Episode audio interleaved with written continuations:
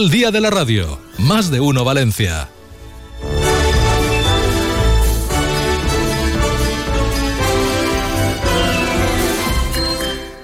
¿Qué tal? Eh, ¿Cómo están? Bienvenidos a Más de Uno Valencia. Saludos de todo el equipo. Isaac Sancho, los estudios centrales en la realización técnica. Aquí a nuestra vera, Guillermo Suay. Bienvenido. Begoña Perpiñá, qué bien estamos aquí. Muy buenas tardes, sí, este Salón Dorado siempre es, es, muy mágico, ¿eh? Y es que la ocasión lo merece, como dices, algo mágico para celebrar ese Día de la Radio que tiene lugar mañana y que nosotros ya estamos celebrando pues mm, hoy mismo, y es que vamos a celebrar la Semana de la Radio. Lo hacemos a lo grande, en el Palau de la Generalitat, como decías, Begoña, en este sitio mágico, en el Salón Dorado, que es una auténtica joya, esto es una maravilla, todo un lujazo. Y, Vamos a comenzar hablando de la radio, rindiendo un homenaje a el comandante Julio Cervera Baviera. ¿Que quién era? Bueno, pues que sepan que él fue el inventor de la radio hablada allá por el año 1902. Fue él el primero que consiguió una retransmisión hablada por la radio. O sea que hace ya 122 años que cumple la radio hablada. Y esto lo vamos a celebrar por lo alto. Vamos a rendirle un homenaje y a conocer mucho más sobre Julio Cervera Baviera con nuestro historiador favorito, José Vilaseca. Celebraremos también el Día de la Radio con Santos Ruiz, con Boro Peiró, recién llegado de París. Ahora nos contará en Gente de Fallas. Y cómo no, también vamos a hablar mmm, de algo importante, porque una de las eh, funciones fundamentales de la radio es mantenerles informado, tenerles al corriente. Y vamos a hablar de algo muy importante para todos, vamos a hablar de medio ambiente. Nos va a acompañar la consellera Salomé Pradas. Esto, entre otras cosas, a partir de ahora mismo en Más de Uno Valencia. Pero antes nos ponemos al corriente, como siempre, de las noticias más destacadas del día. Amparo Piqueres, bienvenida, buenas tardes. Muchas gracias, bien hallada. Aquí estoy. Hoy que bien estamos aquí, Amparo. Me lo imagino. Que estaréis muy bien ahí. Estamos divinamente. Bueno, vosotros en los estudios tampoco estáis nada mal. No, así que, que va, que va. Cuéntanos, ¿cuáles son las noticias que destacamos hoy?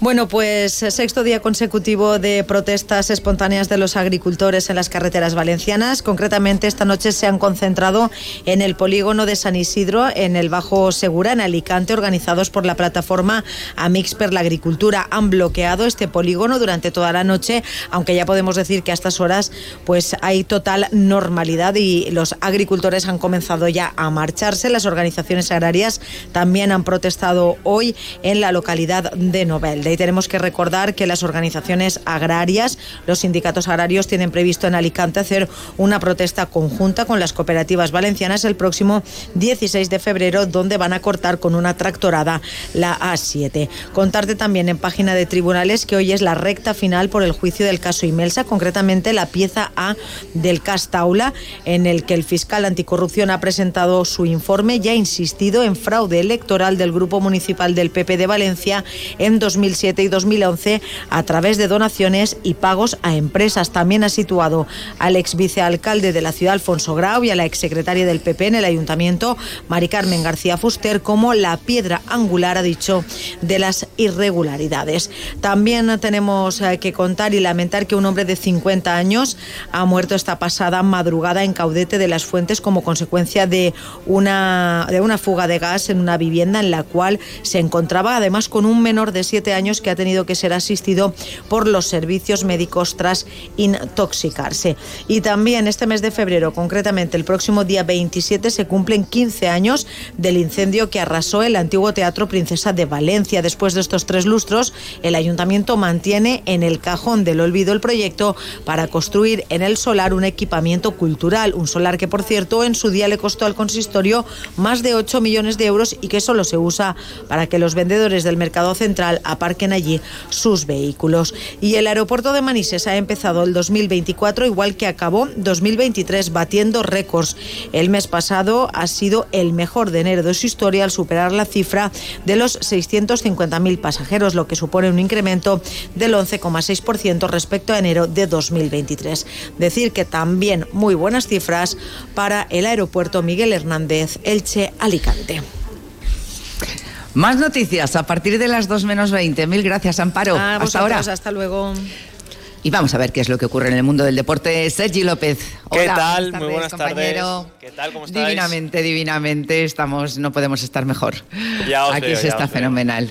Lástima Fenomenal, que fenomenal. en el deporte no te pueda contar lo mismo, Maripaz. Ha sido un fin de semana desastroso para el Levante que empató a cero frente al Leganés el viernes, frente al líder de la categoría en un partido horrible, sobre todo la segunda parte.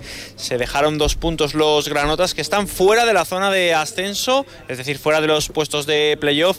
Con ese empate frente al Leganés cayó el Valencia frente a Las Palmas el sábado por la noche por dos goles a cero y eso que los goles llegaron en el 86 y en el 93, ya en la segunda parte justo cuando el Valencia con los cambios de baraja había cambiado y mucho y para bien las sensaciones que había dejado la primera parte, pero dos errores defensivos condenaron al Valencia con esa derrota frente a Las Palmas y hay que mirar ya el próximo partido que será este sábado a las 9 en Mestalla frente al Sevilla, auténtico partidazo y además viene marcado por el morbo del no fichaje de Rafa Mir por el conjunto valencianista. Vamos a ver primero si viene Rafa Mir y segundo cómo recibe Mestalla al Sevilla, eh, equipo al que además le une una rivalidad desde hace muchísimos años. De hecho, tengo en mente todavía aquel gol de Envía que dejaba a los eh, valencianistas fuera de una final de Europa League.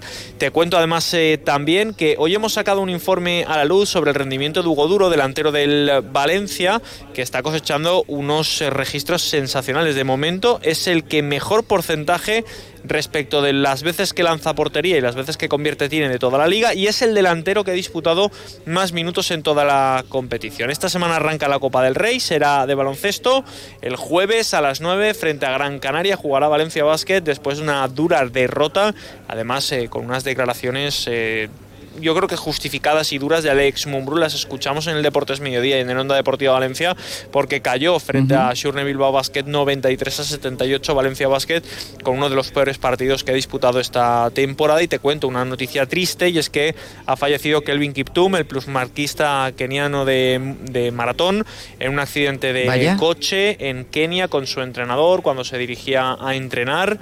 Eh, es una noticia triste porque además es el atleta que llegó a Valencia como uno de los grandes desconocidos, que Valencia le lanzó a la élite del atletismo, de ahí hizo grandes resultados en la maratón de Londres, de Chicago, bajando de las dos horas un minuto, que es un marcón. Fíjate que esta gente corre el kilómetro a 2.50 y lo hace durante 42 kilómetros. Era uno de los eh, que estaba llamados a ser protagonista en los próximos Juegos Olímpicos y gracias a él y a su marca, Valencia se convirtió en la segunda maratón más rápida del mundo.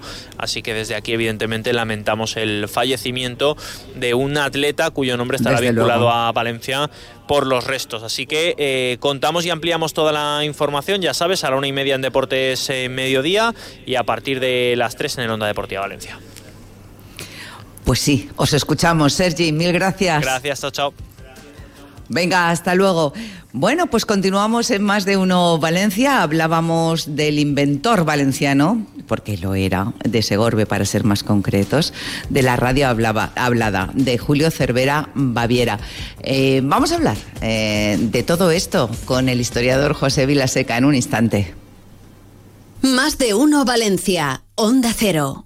Ven a la semana del Clase A en Valdisa, concesionario Mercedes-Benz. Del 12 al 17 de febrero en nuestras instalaciones de Masanasa. Descuento extra de 4.500 euros en vehículos nuevos. Regalo del punto de carga para modelos híbridos enchufables. Del 12 al 17 de febrero, semana del Clase A en Valdisa, concesionario Mercedes-Benz en la avenida La Pista 50, Masanasa. Natuzzi Editions celebra su primer aniversario. En la tienda de mobiliario de hogar más bonita de Valencia te esperan muchas sorpresas. Síguenos en Instagram en Natuzzi Editions Valencia para estar al día de nuestras novedades o visítanos en calle Guadalaviar 3 y 4 con parking gratuito. Natuzzi Editions es el confort y diseño italiano al precio perfecto. Aprovecha las segundas rebajas de Vitalbet, las mejores marcas de colchones como Flex, Tempur, Dunlopillo y Gomarco con descuentos increíbles. Ven a las colchonerías Vitalbet donde la calidad tiene el mejor precio. Ah, y con financiación gratuita. No te duermas. Te esperamos en Colchonerías Vitalbet. En Muebles Lara somos mucho más que muebles. Somos decoradores expertos en cada rincón de tu hogar. En Muebles Lara tenemos todo lo que necesitas. Cortinas, sistemas de iluminación, colchonería, sistemas de descanso. Muebles-lara.es. Seguro que algo te gustará. Muebles Lara, llena tu vida de hogar. Hola, tuqueros. Tuco Muebles cumple 20 años en Valencia. ¡Qué fuerte! Y vamos a celebrarlo durante 20 días con 20% de descuento en todo. Créetelo, 20% en Tuco. Mueble joven y precio fácil. En Valencia, en el Parque Comercial Alfafar Park y en el Centro Comercial El Osito, en La Eliana.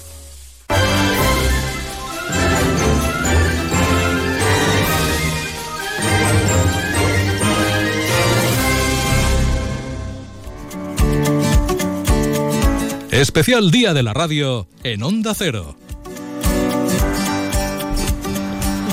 Aquí seguimos desde el Salón Dorado del Palau de la Generalitat, esta joya para celebrar como la fecha merece, pues el Día de la Radio.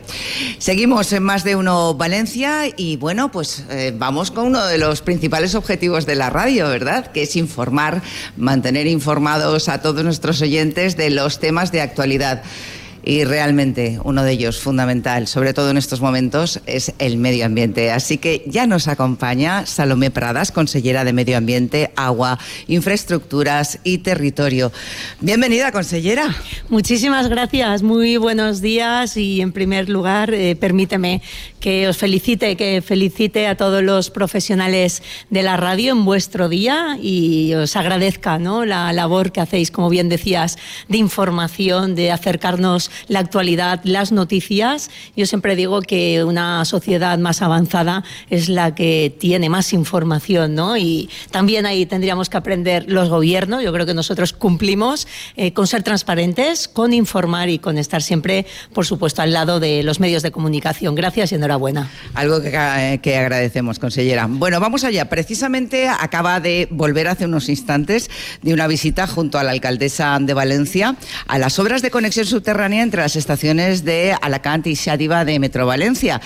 Eh, ¿Cuál es el futuro? ¿Cuál es, ¿Cómo va a ser la ampliación de la red de Metro Valencia? ¿Y qué hay de las obras en la calle Alicante de Ferrocarrils? ¿Cómo va la cosa? Pues bueno, abrimos una nueva etapa, Maripaz. Abrimos una nueva etapa después de años de, de parálisis en el desarrollo de la red de Metro Valencia. Lo cierto es que en los últimos ocho años no se había avanzado absolutamente, con quien he hablado mucho en estos últimos meses. Nuestros técnicos también han colaborado para abordar esta expansión eh, merecida de Metro Valencia. ¿Y qué vamos a hacer? Pues vamos a empezar con la línea 10. La línea 10, como sabéis, ahora mismo finaliza en la calle Alicante, donde justamente estamos ejecutando unas obras, unas obras que no solo permitirán el, el paso de, de, peatones entre estaciones, entre Alicante y Sátiva, sino que ya vamos a dejar eh, esa zona preparada para el futuro de Metro Valencia. Para la expansión de la línea 10, eh, la ampliación hacia la zona norte de Valencia y también para las futuras líneas 11 y 12 que hemos anunciado hoy y que, vamos, me he comprometido ante la alcaldesa de Valencia, mi querida María José Catalá, a tener el proyecto ya eh, para este mismo año. Teníamos unos estudios informativos, la línea 11 es la que va hasta la zona del frente marítimo y la queremos llevar eh, por la avenida del puerto o adyacentes, eh, por la zona que, más, eh, que sea más idónea técnicamente, pero hemos acordado que sea la más próxima a la avenida del puerto y la línea 12 que llegará hasta la Nueva Fe y el barrio de Malilla. Eh, hay que avanzar en movilidad sostenible. Nosotros nos lo creemos, la alcaldesa se lo cree y por tanto Valencia, que es una gran capital, no solo española, sino que europea, debe estar preparada y, y vamos a ponernos ya, ya nos hemos puesto, porque fíjate que hoy las obras que hemos visitado, Maripaz, eh, resulta que nos habíamos encontrado un proyecto que limitaba la expansión nos limitaba la expansión en la línea 10 y en las futuras líneas 11 y 12. Y lo que hemos querido es reconducir esa obra. Hemos hecho un modificado en tiempo express, en seis meses, para que justamente, eh, llegado el momento, pues se pueda abrir eh, la, expansión hacia el norte y, luego también hasta el frente eh, marítimo, la fachada marítima y, y, la nueva fe y Malilla. Por tanto, nosotros, como decía, nos creemos la movilidad sostenible, nos creemos que hay que facilitar el transporte a trabajadores, a estudiantes, a visitantes, ¿no? Los miles, millones, me atrevería a decir, de, extranjeros o de nacionales que vienen a esta maravillosa ciudad, incluso al área metropolitana, y por tanto también lo facilitaremos con tres nuevos intercambiadores. Y eso sí, mm, las obras generan molestias, Maripaz. Hemos estado con los, comerciantes. eso es. Hemos estado con los comerciantes y, con los vecinos hoy también. Y tengo que decir que su actitud es encomiable, pese a las molestias, pese a que evidentemente los comercios pues han, han tenido pérdidas, eh, ellos también apuestan por el mejor futuro de Valencia, han sido muy comprensivos y a lo que nos hemos comprometido desde la Generalitat Valenciana es que al menos para fallas tengan pues eh, despejada lo máximo posible la calle Alicante para que se pueda acceder más fácilmente a la estación y también a la Plaza de Toros y bueno pues pueda pasear la gente por esa zona que, que vertebra casi la ciudad. Pero bueno, como he dicho, día uno eh, para avanzar en el plan de expansión de Metro Valencia y, bueno, creo que es para, para celebrarlo, ciertamente. Bueno, vamos a hablar de otro asunto, un asunto que es indudablemente preocupante, estamos todos mirando al cielo, no llueve, cuando llueve llueven cuatro gotas y nos preguntamos, ¿la sequía va a llegar a afectar al abastecimiento como ocurre en otras zonas de España? A mí los técnicos me tranquilizan y quiero aprovechar vuestros micros para micrófonos para tranquilizar a los oyentes. Eh, lo que me trasladan es que el abastecimiento para el uso doméstico está garantizado, que no va a haber problema. Eh, eso sí, el problema ya no a futuro, sino que ya lo estamos teniendo para los regantes, el agua de riego, ¿no? Sobre todo en el sur de, Alicante. Y por eso eh, nosotros, que, somos solidarios con otros territorios cuando se requiere, eh, también somos reivindicativos y lo hemos dicho desde el primer día. Eh, de hecho, mira, estamos en un salón, es donde el primer salón ¿no? al que accedí yo cuando acababa de ser nombrada consellera y tengo muy grabado y muy presente que aquí justamente el, el presidente Carlos Mazón ya me adelantó eh, que quería que esta fuera la legislatura del agua que quería que lucháramos eh, por los derechos de nuestros regantes, que quería que hiciéramos frente a los recortes ideológicos que veníamos sufriendo en los últimos tiempos aquí en la comunidad valenciana. Y lo hemos hecho.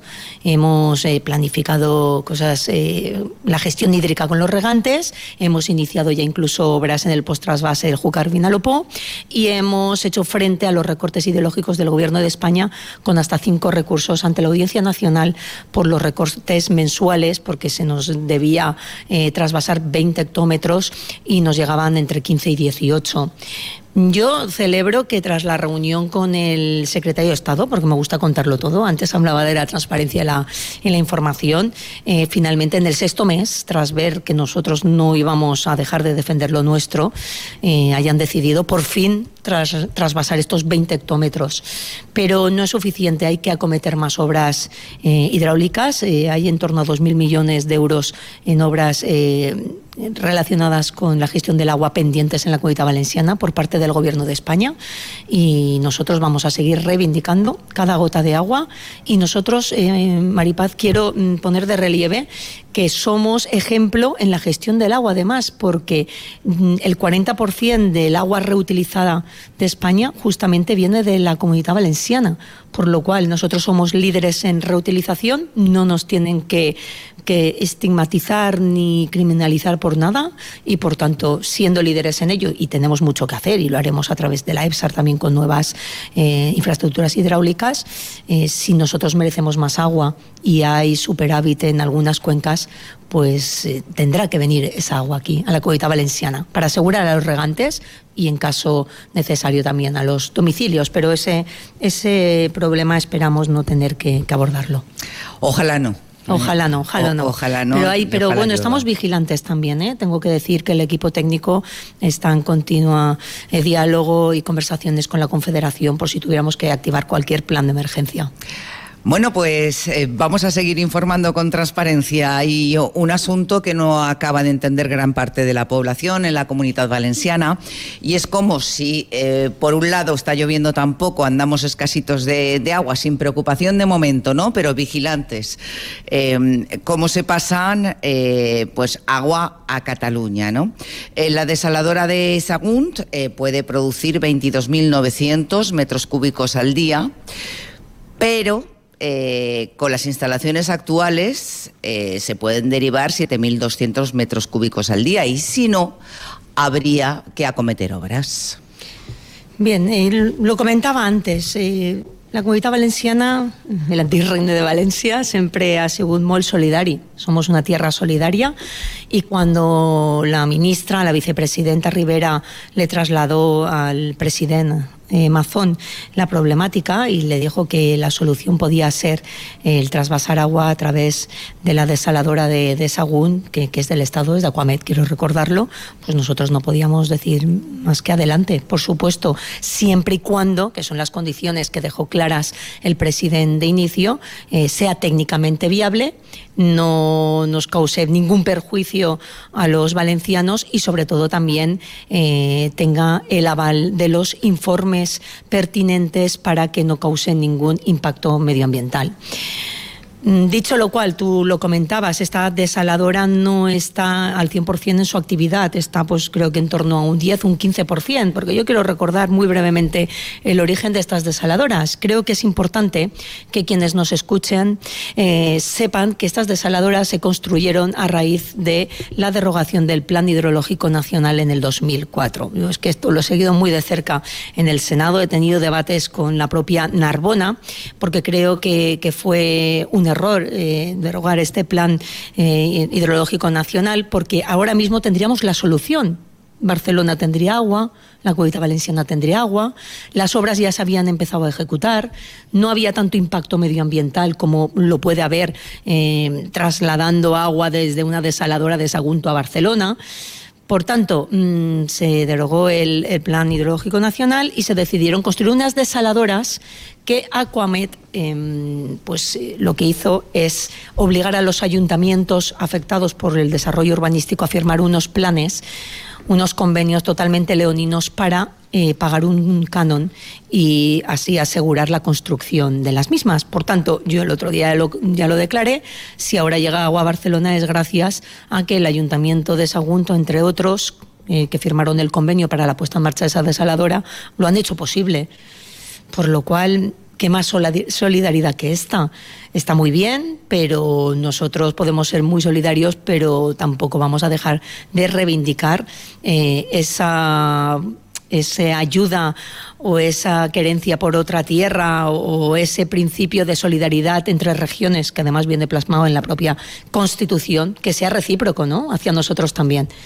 Vamos a ver cómo queda todo. Nosotros vamos a estar muy atentos a que se cumplan las condiciones técnicas y medioambientales para que efectivamente eh, se pueda ejecutar. No quiero poner dudas, pero a mí los técnicos sí que me avisan de que es mm, algo bastante complicado, pero bueno, nosotros si, si se puede ejecutar y es viable, pues adelante, siempre que no nos perjudica a nosotros, claro. La albufera es, la albufera. Sí. Ese entorno vulnerable, indudablemente, que hay que cuidar. ¿Qué está haciendo eh, la Generalitat en materia de aportes de agua a la laguna, a la albufera? Bueno, pues en la albufera el Consejo de Carlos Mazón está haciendo, ha hecho ya en seis meses lo que nos ha hecho en ocho años. Y lo digo con pena, ¿eh? porque creo que la albufera debe unirnos, debemos trabajar desde el diálogo y el consenso por su salvaguarda. Y lo cierto es que me la encontré en una situación mm, casi límite, me atrevería a decir. Porque quiero recordar que cuando gobernábamos eh, en el año 2015, además yo era directora general de Medio Natural, dejamos elaborado un plan de uso y gestión de la albufera eh, ya en exposición pública y que contaba con un alto grado de, consenso. Habíamos dialogado con todos los actores eh, involucrados, porque ahí hay regantes, hay agricultores, hay pescadores, eh, hay conservacionistas, medioambientalistas, vamos, muchísimos actores implicados que nos habían dado su visto bueno y habíamos avanzado. Y en ocho años, la parálisis en la albufera. Y este otoño, pues claro, se han dado todas las circunstancias anómalas concurrentes, también derivadas evidentemente del cambio climático, que hicieron que los niveles bajaron, bajaran de forma alarmante, incluso tuviéramos una coloración diferente, porque claro, em, pues es lo que se produce cuando hay menos agua, cuando pues eh, llegan mm, nuevas algas, en fin, se dieron todos los ingredientes para que saltaran todas las alarmas y lo que conseguimos en tiempos récord desde el diálogo, porque es a lo que nos deberíamos dedicar los políticos para intentar solucionar los problemas, es eh, que llegara el agua en la cantidad y en la calidad suficiente para eh, que, bueno, que el volumen fuera el idóneo para la salvaguarda de, la rica biodiversidad ¿no? que, que, está en la, en la albufera. Hemos desbloqueado también este plan de uso y gestión, ya hemos lanzado la información pública, lo hemos, eh, lo hemos trasladado también a la Junta Rectora de la Albufera, hemos avanzado en la modificación del plan de ordenación de recursos naturales, hemos impulsado un plan de, emergencia para actuar ante las, las, situaciones como las pasadas, las que os contaba del pasado eh, otoño, eh, así se lo trasladé al secretario de Estado del Gobierno de España de Medio Ambiente y estoy esperando mm, su parecer al, primer borrador que les hemos trasladado. Espero que lo podamos eh, cerrar en las próximas semanas. Hemos creado la Comisión del Agua dentro de la Junta Rectora de, la Albufera y hemos puesto en marcha otro proyecto o hemos reactivado otro proyecto que a mí también me hacía especial ilusión porque trabajé ya en su día eh, junto a la alcaldesa Rita Barberá y ahora lo estoy haciendo con María José Catalá, que es la declaración de la Reserva de la Biosfera la albufera como reserva de la biosfera de la UNESCO. Creo que se lo merece. La albufera, creo que Valencia y la Comunidad Valenciana se lo merecen y, bueno, hay que poner en valor toda la rica biodiversidad, el paisaje, la cultura y la historia, ¿no? Que confluyen en, en la albufera. Por lo cual, yo creo que hemos hecho mucho en seis meses, queda mucho por hacer, pero como decía, es un patrimonio eh, histórico-cultural, es una seña de identidad, me atrevería a decir, la albufera, para todos los valencianos. Fíjate que yo soy castellonense y estoy enamorada de la albufera y voy a trabajar, desde luego, eh, por su mejor estado y por su mejor futuro. La albufera, les gusta también a los flamencos, los flamencos rosas, que bueno, siempre han venido, lo que pasa es que no en este número, ¿no? En esta cantidad, miles y miles de, flamencos, una preocupación para los arroceros, ¿en qué punto nos encontramos con esto? Bueno, yo mm, sinceramente le, doy la, bienvenida a los flamencos, creo que, es muy positivo que elijan la albufera, eso es síntoma de que...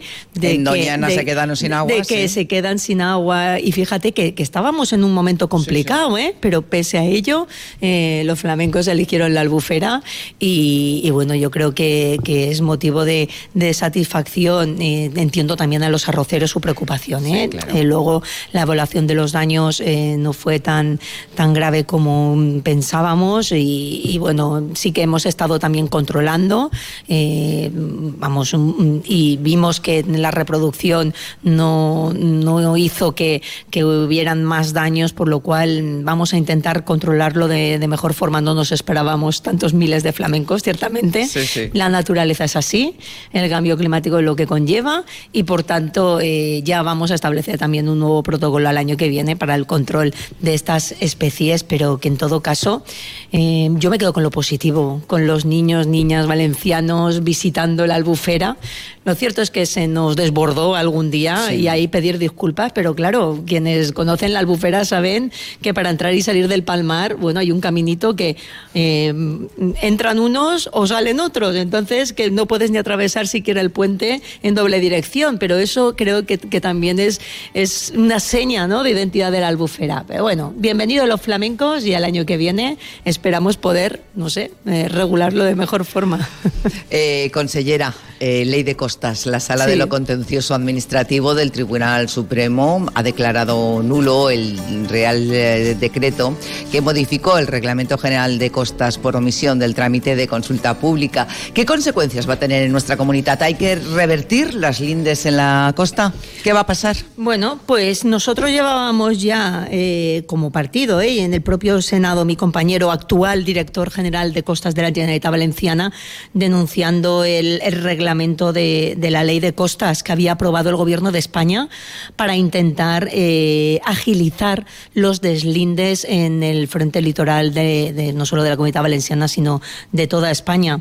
Y resulta que Mm, vamos, el Tribunal Supremo eh, ha fallado mm, en contra de este reglamento, no por el fondo, fíjate, sino que por la forma, efectivamente, por esa carencia o esa falta de, consulta pública previa. Justamente todos los afectados lo que pedían era eh, hacer alegaciones, dar su parecer, porque nosotros considerábamos que estos deslindes que estaban por venir y que ya se estaban ejecutando, ¿eh? en, en, Denia, por ejemplo, miles de propiedades afectadas por estos nuevos deslindes que ahora, pues bueno, eh, se van a acoger a la anterior, a la anterior reglamentación de, la ley de costas. Por tanto, mm, nosotros, ¿qué vamos a hacer por nuestro litoral y qué vamos a hacer por quienes viven allí o por quienes tienen actividades en nuestro litoral, que es la gran mayoría de, ciudadanos y ciudadanas de la comunidad valenciana? Pues aprobar una ley de costas eh, de la comunidad valenciana para justamente desarrollar eh, nuestras competencias de orden nación del territorio también en el litoral, en la costa. Nosotros queremos decidir qué es lo, que se puede o no se puede hacer en nuestra costa. Nosotros queremos decidir eh, también o ayudar a todos estos poblados marineros o estas antiguas eh, casetas de, pescadores que están ahora mismo amenazadas de derribo por parte del Gobierno de España. Y nosotros, en definitiva, lo que queremos es eh, ejercer ejercer eh, nuestra competencia, eh, como os decía, sobre, sobre ordenación de, costas y, en, definitiva, ayudar a quienes ejercen una actividad también o a quienes tienen que autorizarla, como son los ayuntamientos, que sabéis que los planes de actividad en, las playas de, nuestro territorio pues siempre se retrasan muchísimo porque en costas del Estado pues no contestan, no tienen eh, el personal suficiente, pues queremos decidir nosotros desde aquí aquí, desde la cercanía y desde el conocimiento de nuestro territorio. Salomé Pradas, consellera de Medio Ambiente, Agua, Infraestructuras y Territorio, mil gracias por acompañarnos en este día tan especial, en un lugar tan emblemático y tan maravilloso además como es este Salón Dorado del Palau de la Generalitat. Gracias y hasta pronto. Muchísimas gracias a vosotros. Feliz día. Más de uno Valencia, Onda Cero. ¿Otra vez que han subido la factura de la fibra? Pásate a Fibra Valencia. Precios fijos para siempre. Instalación y tres meses de fibra gratis. Tienen su propia red de fibra óptica 100% valenciana. Rápida y sin cortes. Llama a Fibra Valencia. Nunca es tarde si la fibra es buena. Perdona, José Mota. Te has dado cuenta tú también, ¿no? Si por la fibra. ¿Cómo instalar tu propio plato de ducha nivel profesional? Necesitas arena, mortero, desmontar la ducha y antigua, tubos válvulas ¿Hay algo más sencillo? Claro, llama a Top Ducha y en 24 horas lo tienes. Rápido, sencillo y entra todo en el presupuesto. Así sí. Si necesitas una ducha, Top Ducha en calle Azcárraga 32, a San Vicente 342. Topducha.es. Especial Día de la Radio. Más de uno Valencia.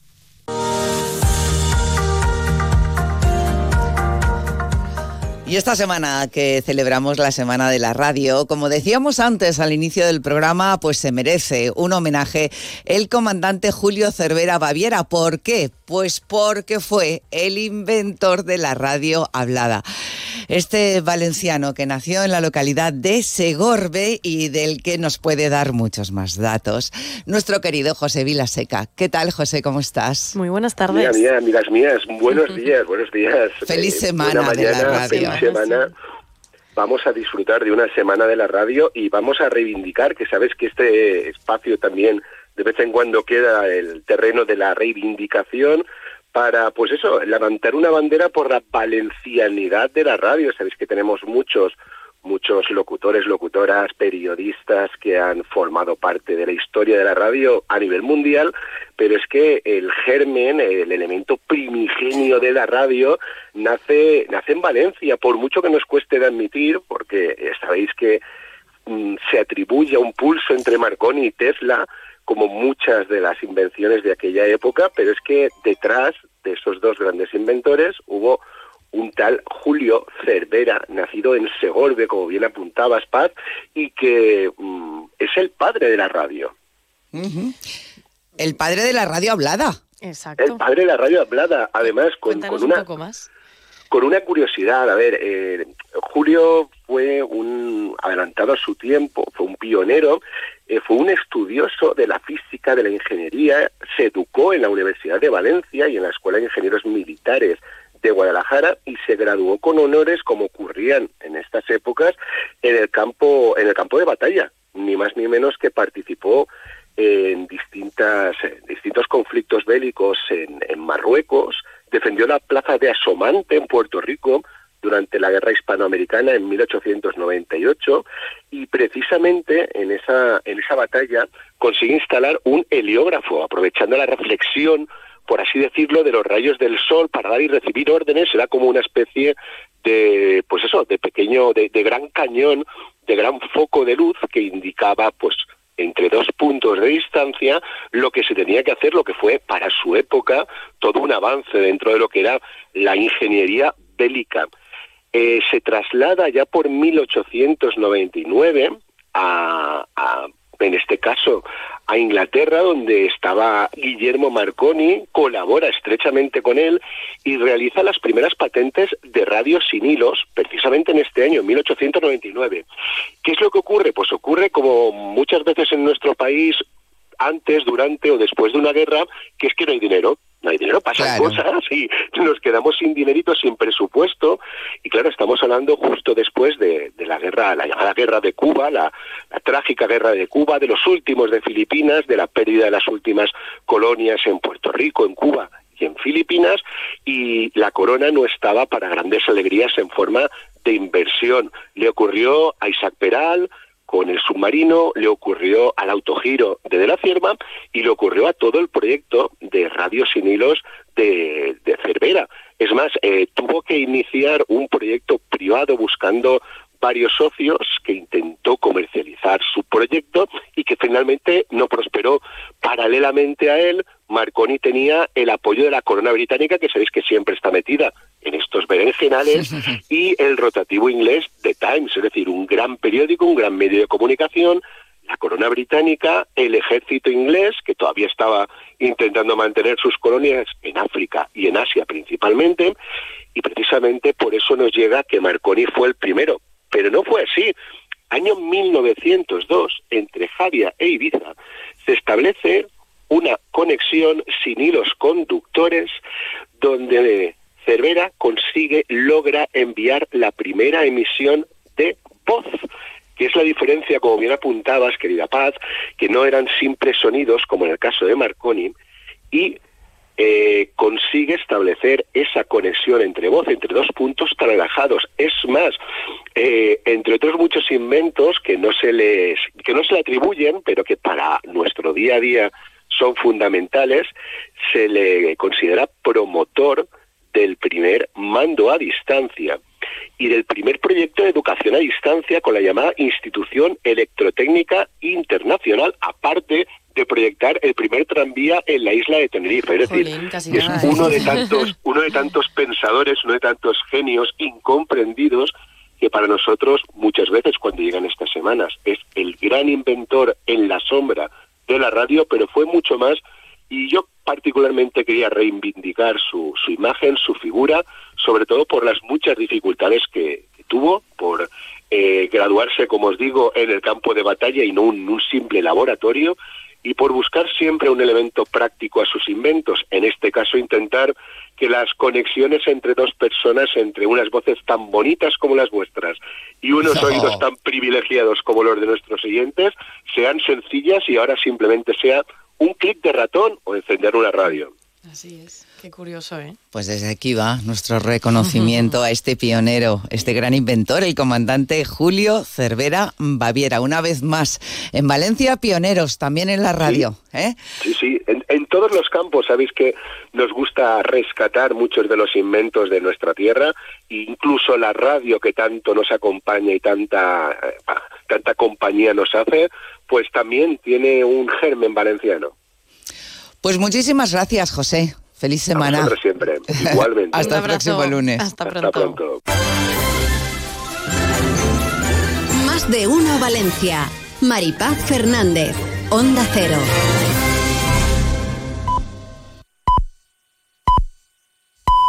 Es la una de la tarde, mediodía en Canarias.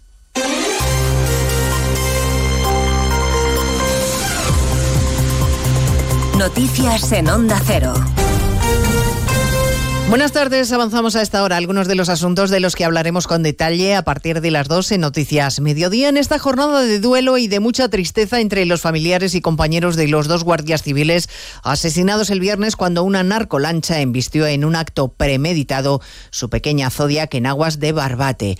Al dolor por la pérdida de los agentes que luchan en el estrecho contra los narcos se suma la indignación con el ministro de Interior, al que acusan de dejar desamparados a los agentes. Le consideran responsable de lo sucedido y exigen su dimisión. Desde Barbate, el líder de la oposición Núñez Feijó se acaba de sumar a esa exigencia. Quiere que Marlasca se marche o que Sánchez le destituya con urgencia. De lo contrario, considerará al presidente responsable último de lo sucedido, José Ramón Arias. Y es que lo ocurrido en Barbate no lo vamos a olvidar, ha dicho porque no se puede dejar desasistido como ha hecho el gobierno a esta parte de España. El presidente de los populares, Núñez Feijó, ha pedido el cese inmediato del ministro del Interior. No vale con reprobar al ministro Barlasca, que será reprobado, sino que nos unimos a la petición unánime de las asociaciones de guardias civiles y de policía pidiendo al señor Marlasca que se vaya.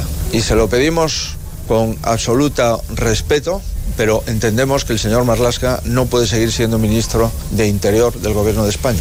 Feijo ha anunciado que van a plantear en el Senado una modificación de la ley para que sea la Audiencia Nacional la que lleve sumarios similares a lo ocurrido este fin de semana en esta parte de Cádiz. Marlasca no tiene intención de dejar su cargo, no va a presentar su renuncia y promete que los responsables no quedarán impunes. No van a quedar impunes y el narco lo sabe. Y el narco sabe que desde hace cinco años y medio se le está acorralando en el campo de Gibraltar y en toda la costa española. Entre tanto, los ocho detenidos declaran desde primera hora de la mañana en los juzgados de Barbate, donde han sido recibidos por los vecinos que les han increpado al grito de asesinos. ¿Por qué los mataste?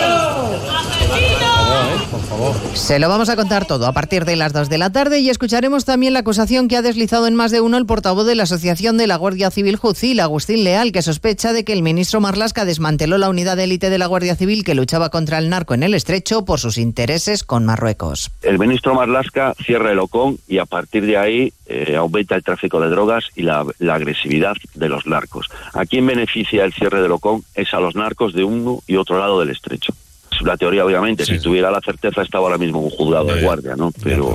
A partir de las dos de la tarde nos ocuparemos de la recta final de la campaña de las elecciones gallegas monopolizada por el supuesto cambio de opinión del líder del Partido Popular Núñez Feijóo a propósito de la amnistía y el indulto. El PSOE y Vox aprovechan la coyuntura para acusar a los populares de mentir a los españoles y de tener un plan oculto para amnistiar a los separatistas, mientras desde el PP se asegura que solo intentan embarrar la campaña y que no hay cambio alguno de opinión. Lo acaba de hacer el presidente de la Comunidad Valenciana, Carlos Mazón. Es un no a la amnistía, es un no a los indultos, es un no al chantaje y a partir de aquí pues algunos eh, imagino que están queriendo aprovechar que hay elecciones gallegas a la vuelta de la esquina para torpedearlo todo, ¿no? Pero si hay algún partido que no es sospechoso y que siempre ha sido firme, tajante, claro y evidente en defensa de la Constitución, en defensa de la igualdad de los territorios, es el Partido Popular. Hoy, por cierto, se ha publicado la última encuesta del CIS sobre elecciones en Galicia. Coloca al Partido Popular como primera fuerza, pero según el sondeo peligraría la mayoría absoluta de los populares. Hablaremos un día más del campo y las protestas de los agricultores a los que hoy se suman además los transportistas con un paro indefinido. El ministro Planas en más de uno ha insistido en que hay que escuchar a los afectados por una reconversión muy dura, mientras los tractores siguen haciendo ruido. En Cuenca cortan la A3 a esta hora. Lorena Mayordomo. Esta vez en Motilla del Palancar tras los cortes de la semana pasada en Tarancón y Minglanilla. Además han cortado la Nacional 301 en las Pedroñeras según la DGT. Ganaderos y agricultores han protestado además de nuevo en la ciudad de Cuenca, aunque sin tractores. Medicentenar se ha concentrado a las puertas de la Delegación de Agricultura del Gobierno de Castilla-La Mancha en la ciudad. Esperemos que nos vayan oyendo cada vez más arriba Porque los problemas se solucionan en Bruselas, lo sabemos todos. Pero hay que hacer ruido desde abajo. El miércoles Asaja, UPA y COAC han convocado una concentración en la autovía 43 en Villar de Cantos. Y a partir de las dos abordaremos la situación en Gaza tras el último bombardeo israelí sobre Rafa que ha dejado decenas de muertos palestinos y que ha llevado al responsable comunitario de Exteriores, Burrell, a pedirle a Estados Unidos que no envíe más armas a Israel porque ya no hay proporción ninguna en la respuesta israelí. Las operaciones ya no son proporcionales, son excesivas. Es insoportable el número de civiles muertos. Creo que cada vez está diciendo esto más gente en el mundo. Hoy, por ejemplo, un tribunal neerlandés ha exigido a su gobierno que detenga la entrega a Israel de piezas de repuesto para los aviones de combate. De todo ello hablaremos en 55 minutos cuando resumamos la actualidad de esta mañana de lunes 12 de febrero. Elena Gijón, a las 2, Noticias Mediodía.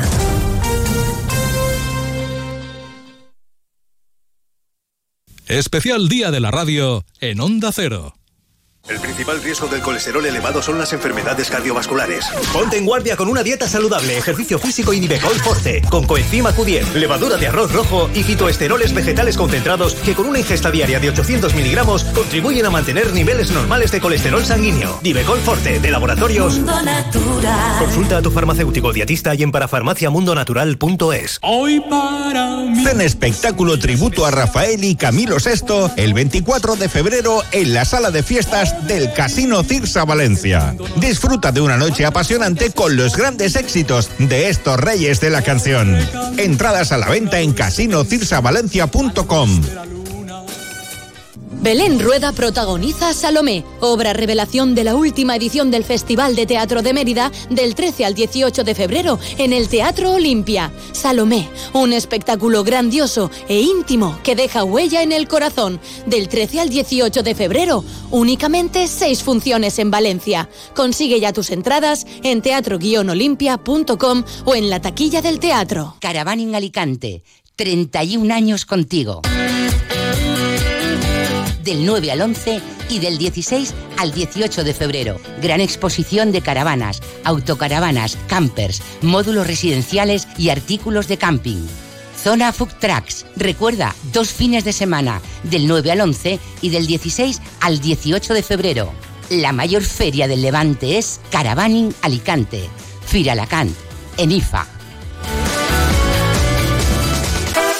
Tu casa es un reflejo de tu personalidad, ¿por qué la decoras con muebles que no son de tu estilo? Encuentra el tuyo en los días sin IVA de Muebles La Fábrica y ahórrate el 21% del IVA solo esta semana. En Valencia, Avenida del CID 2, abierta a mediodía y parking gratis. Muebles La Fábrica. Lo que nos hace únicos es ser distintos. Locos. No seáis innovadores. Hay que renunciar a algo. Conformaos. Dejadlo. Los sueños son locos hasta que se consiguen. Nuevo San John Corando, el sub de nuestros sueños. Totalmente renovado, puntero en seguridad, habitabilidad y equipamiento líder y un precio sin competencia. Nuevo San John Corando. Decían que estábamos locos. Descúbrelo. Aquamotor, concesionario oficial San John, Avenida del Puerto 183 y Tres Forques 67. Aquamotor.es. ¿Sigues sentado en un sofá que no te convence? Levántate y aprovecha las rebajas con más estilo de Mima Gallery. Las últimas tendencias en sofás, descanso y decoración con super descuentos de hasta el 60% y con entrega inmediata. Despierta, las unidades son limitadas. Buscas transparencia y profesionalidad. Monreal y Ferreres Abogados Grupo AC3. Si tienes deudas y quieres empezar de cero, consúltanos. Somos especialistas en ley de segunda oportunidad y concurso de acreedores para que puedas rehacer tu vida sin cargas económicas. Monreal y Ferreres Abogados. Contáctanos en Almirante Cadarso 3 y en monrealyferreresabogados.com. Dolor de espalda, hernias discales. Te han dicho que la única solución es la cirugía. ¿No puedes hacer deporte? Ven a Cetradec. Tratamos tu dolor o hernias discales mediante potenciación controlada por ordenador. Dejarás la medicación, te olvidarás de la cirugía y no tendrás límites en tus actividades. Cetradec, Avenida Pío 1217, Valencia. Cetradec-valencia.com. La mítica serie de los 90 cobra vida en el escenario. Rachel, Ross, Chandler, Joey, Phoebe y Mónica llegan a Valencia con el musical de éxito en Broadway. Desde el 15 de febrero, disfruta de Friends de Musical Parody en el Teatro Flumen. Consigue tus entradas en teatroflumen.es. Muy buenas. Tenemos la oportunidad de hablar con el doctor Luis Gutiérrez Serantes. Le conoceréis porque ha estado más de 20 años en televisión española. Escuchemos la consulta. Doctor, me han recomendado tomar vitamina C para un problema de encías sangrantes y para el sistema inmunológico. ¿Cuál me recomienda? Te recomiendo tomar BIT C1000 liposomada de laboratorios Marnis. Al ser liposomada, BIT C1000 es muy eficaz y además mejoramos su absorción. Pide BIT C1000 de Marnis en herbolarios, farmacias y parafarmacias. Más información en marnis.com. Onda Cero Valencia.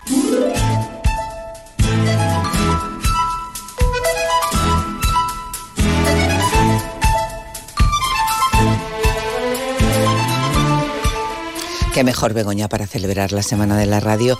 Vamos a tomarnos un vinito. ¿Qué te parece? Es la mejor forma de celebrar, yo creo, un día pues como este o como cualquiera, ¿por qué no? Pero más especialmente, ¿por qué no? Sí. Claro. Un vinito.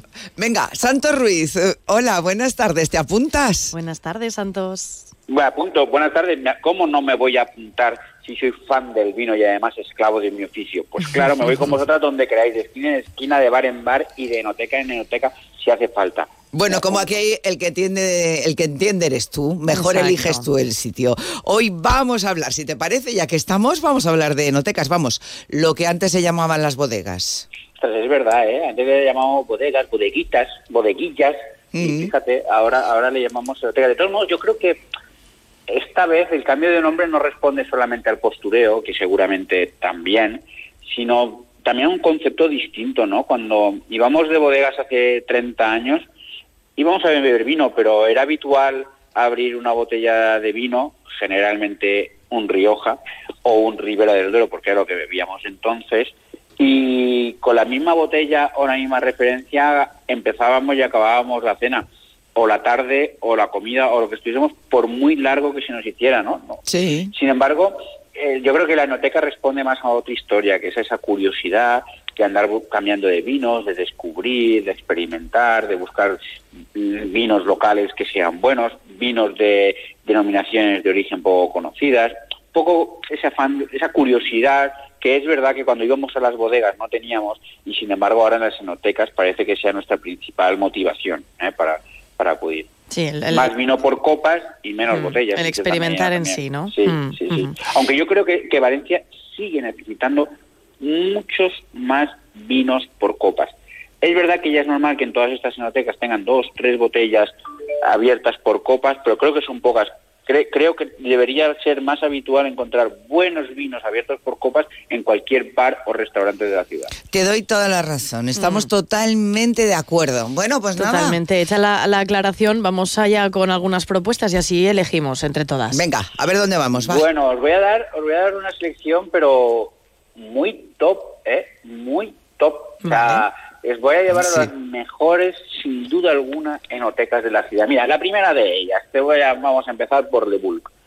Os advierto que este es un espacio para iniciados. Está en Pedro III el Grande, eh, lo dirige Luca Bernasconi, uno de los grandes dinamizadores del mundo del vino en la ciudad de Valencia. Y os digo que es un espacio para iniciados, no porque haya que saber mucho de vinos para ir allí, sino porque no es un local abierto a, a cualquiera. Tienes previamente que hacerte socio del club de vino. No es muy caro, ¿eh? vale como unos 80 euros, una cosa así, creo que vale al año. Y aparte son, es dinero que luego puedes, eh, digamos, consumir en botellas una vez que ya estás dentro. O sea que tampoco es... Pero sí que pretende ser pues un espacio, pues eso, para gente que de verdad le guste el vino y, y, y- y te sientas y, y no tienen carta, sino que tienen ahí las estanterías donde Luca Bernasconi guarda todos sus tesoros. Y si tienes la, la vista avezada, serás capaz de robarle, digo robarle porque son esas botellas que él tiene para él, pero si tú los, los sabes pillar y dices, quiero esa, y él te mira con cara de desafío y te dice, cabrón, esa la quería para mí, pero tú la puedes coger si quieres, pagas el precio, y decirte con esto que tiene unas joyas que no encontrarás en ningún sitio, a veces porque son muy desconocidas y a veces también por las añadas. Tiene bote- botellas antiquísimas de añadas casi ya desaparecidas y de esas que van buscando los muy entendidos.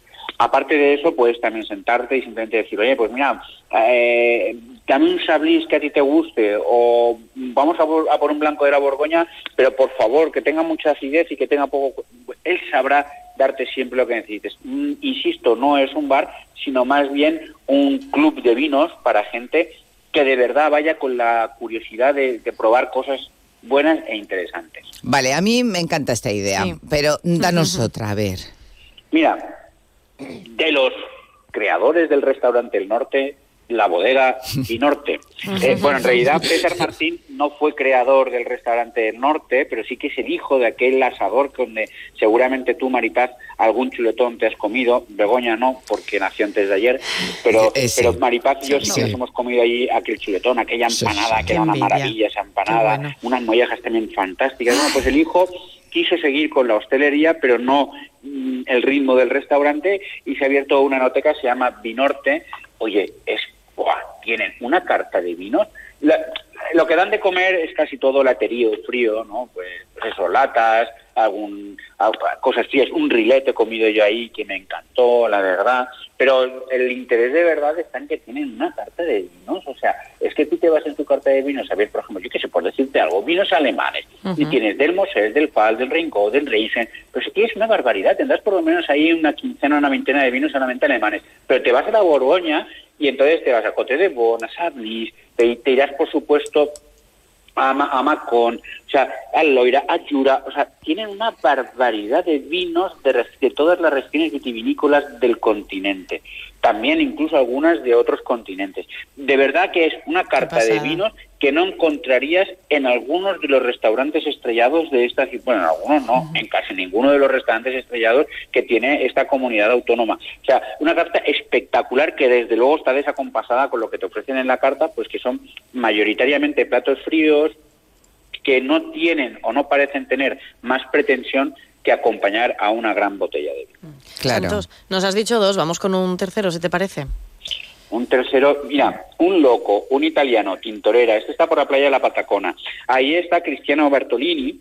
Eh, claro, es italiano, tiene vinos de otras nacionalidades, pero yo lo que te aconsejo es que te acerques a Tintorera para entender un poco de qué va aquello del vino italiano. Tiene grandísimas botellas, Asicaya, tal, estas, estas, estas botellas que son muy difíciles ya de, en fin, que, que te, que te requieren un esfuerzo porque valen un dinero, pero también tiene otros vinos italianos que no son tan conocidos y que te ayudan a acercarte pues pues a tipologías del vino como el Barolo, el Nebbiolo, como no, es decir, una, una manera de introducirte en el mundo del vino italiano, porque Italia tiene grandes vinos y en España parece que todavía no nos hemos enterado.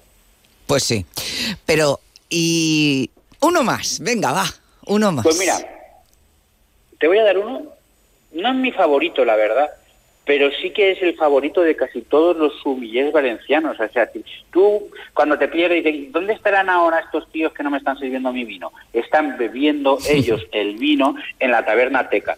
¿eh? Eh, eso está en la calle Honorat, ahí en Extramuros, Honorat Juan, eh, y es un bar, es, es un bar de estos de ensaladillas, de anchoas, de tal.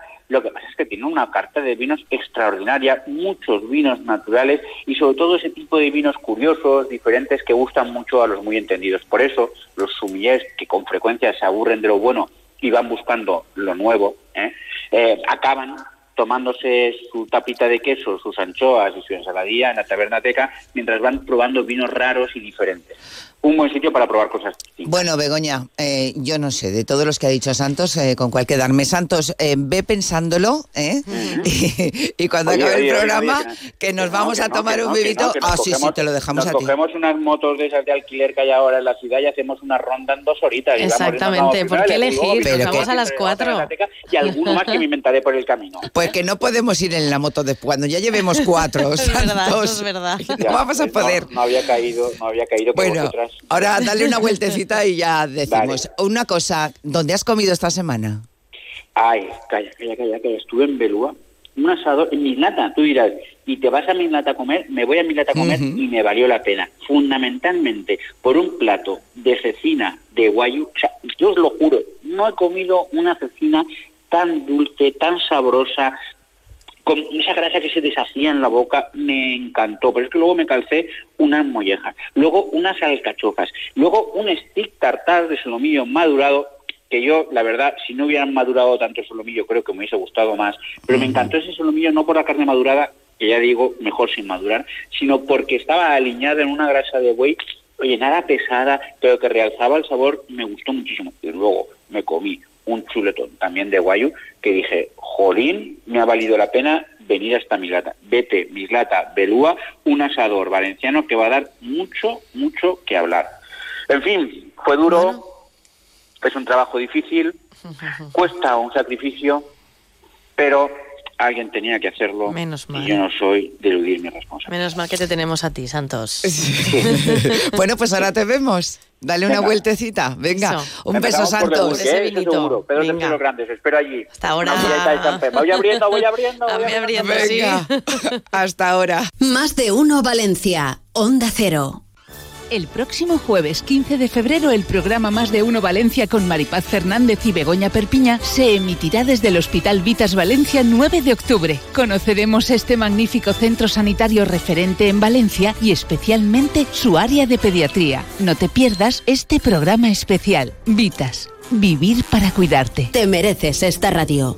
Onda Cero. Tu radio. Atención, noticia de interés. Muebles Moncenter, tu tienda de muebles en zona comercial de Alfafar, te ofrece una gran liquidación de muebles de exposición. No pierdas esta oportunidad y ven a Muebles Moncenter. 27 años con los mejores precios en mobiliario para tu hogar. Muebles Moncenter, en zona comercial Alfafar y en Gandía. IMAD Spain se acerca a ti. Si tienes 10 minutos, te solucionamos el problema de hemorroides, fisuras y varices, sin operación y sin los efectos quirúrgicos. Estamos en la Clínica Magna Salud, en la calle San Vicente 52. IMAD Spain, 629 62 62 25. No te operes, 629 62 62 25. Hoy para mí. Ven espectáculo tributo a Rafael y Camilo VI el 24 de febrero en la sala de fiestas del Casino Cirsa Valencia. Disfruta de una noche apasionante con los grandes éxitos de estos reyes de la canción.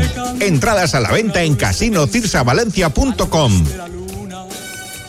No esperes a septiembre. Comienza a estudiar en febrero y titula antes. Matricúlate a distancia en el Instituto Superior de FP Universae. Abierta convocatoria de matrícula para más de 50 titulaciones de FP. Entra en universae.com y contáctanos por teléfono o WhatsApp. Universae, change your way.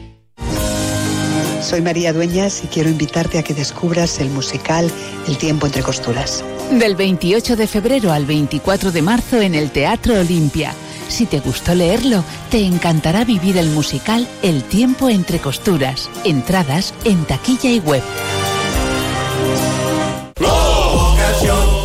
¿Que soy un pluser? Porque puedo elegir entre 8.000 coches y solo con la reserva me lo traen a la tienda más cercana de mi provincia. Porque lo veo, lo pruebo y si me convence me lo quedo. Porque tengo 15 días o 1.000 kilómetros de prueba. Si cualquier cosa no me convence, tengo la tranquilidad de que me cambian el coche o me devuelven mi dinero. Ocasión Plus, 8.000 coches, 80 centros a nivel nacional.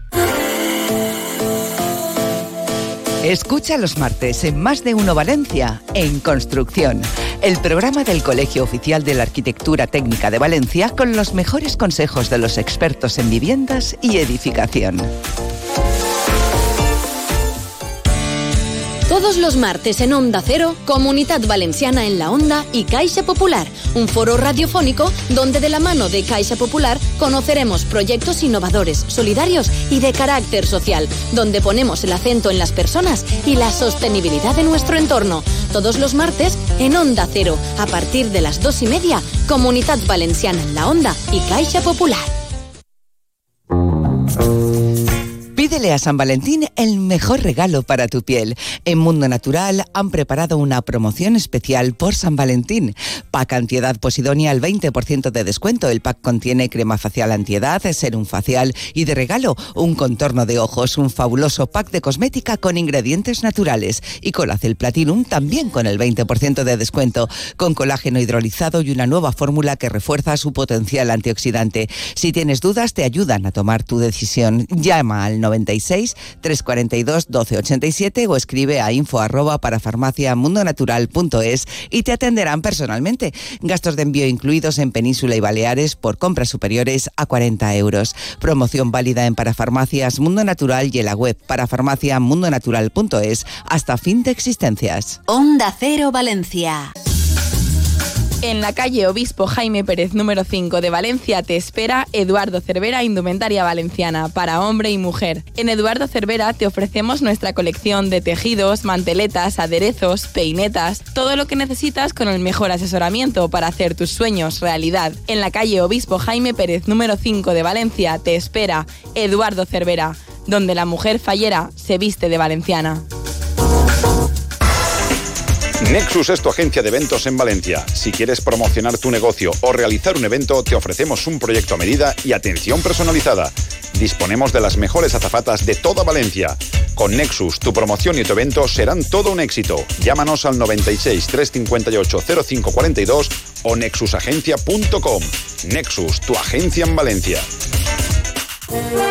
Actualidad Fallera presenta su edición de febrero, el completo resumen de las exaltaciones de las Falleras Mayores de Valencia 2024, la visita a los talleres donde se realizan las fallas municipales de este año y el espacio reservado para la elegancia y la tradición forman parte destacada de sus contenidos. Actualidad Fallera, tu cita mensual con la fiesta de las fallas, ya en kioscos.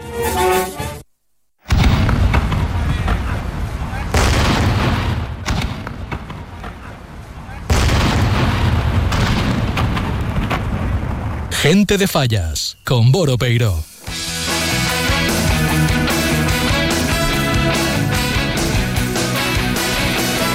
Boro. ¿Qué tal? Buenas tardes. Oye, lo tuyo todo un lujo, ¿eh? De París. Bonjour, con todo, your, pero con Y. De, Bonjour. De. París al, al Salón Dorado del Palau de la Generalitat. Desde París, eh, pasando por la De plaza lujo de en Ayuntamiento para ver cómo estaba la- el montaje de la valla. I com per va? si acas. Molt bé, eh? Estava supervisándolo yo.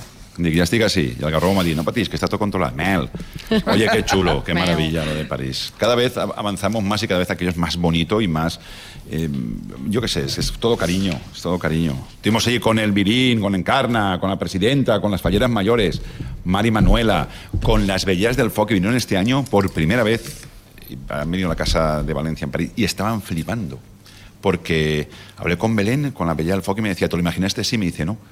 Me imaginaba otra cosa, pero es que es totalmente lo contrario, es maravilloso, es tan humano, tan cercano, tan bonito, tanto cariño, que eh, es imposible que no quiera volver, me decía ella, porque es- ha sido, es, eh, te, quieren tanto, te dan tanto cariño, es, es maravilloso. Y bueno, las dos falleras mayores, que las dos son de aquí de, de Cenete, una falla que hemos hecho el programa muchas veces.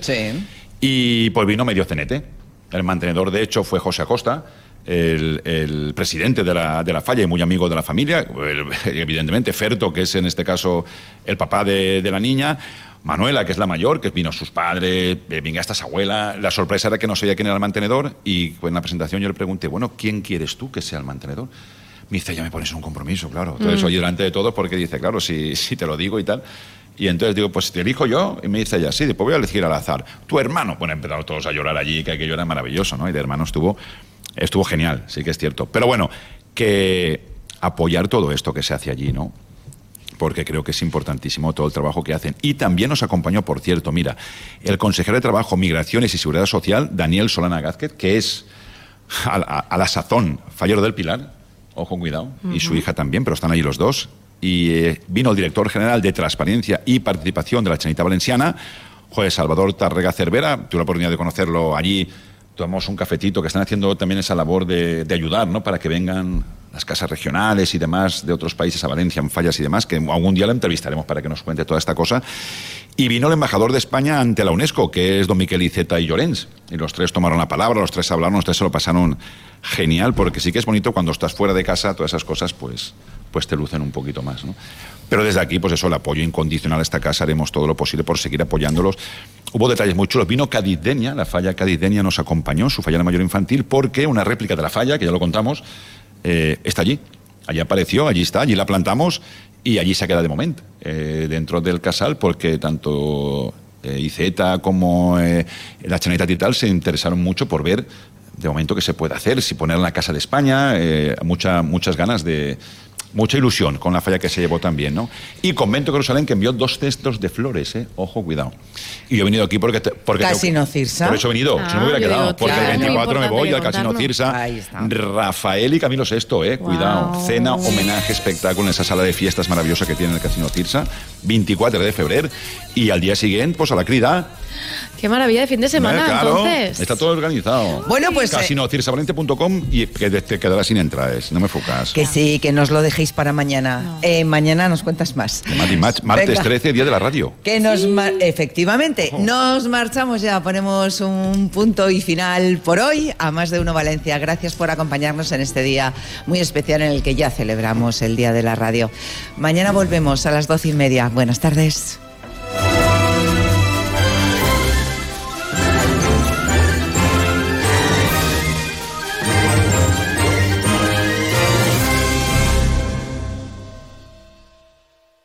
Especial Día de la Radio. Más de uno Valencia.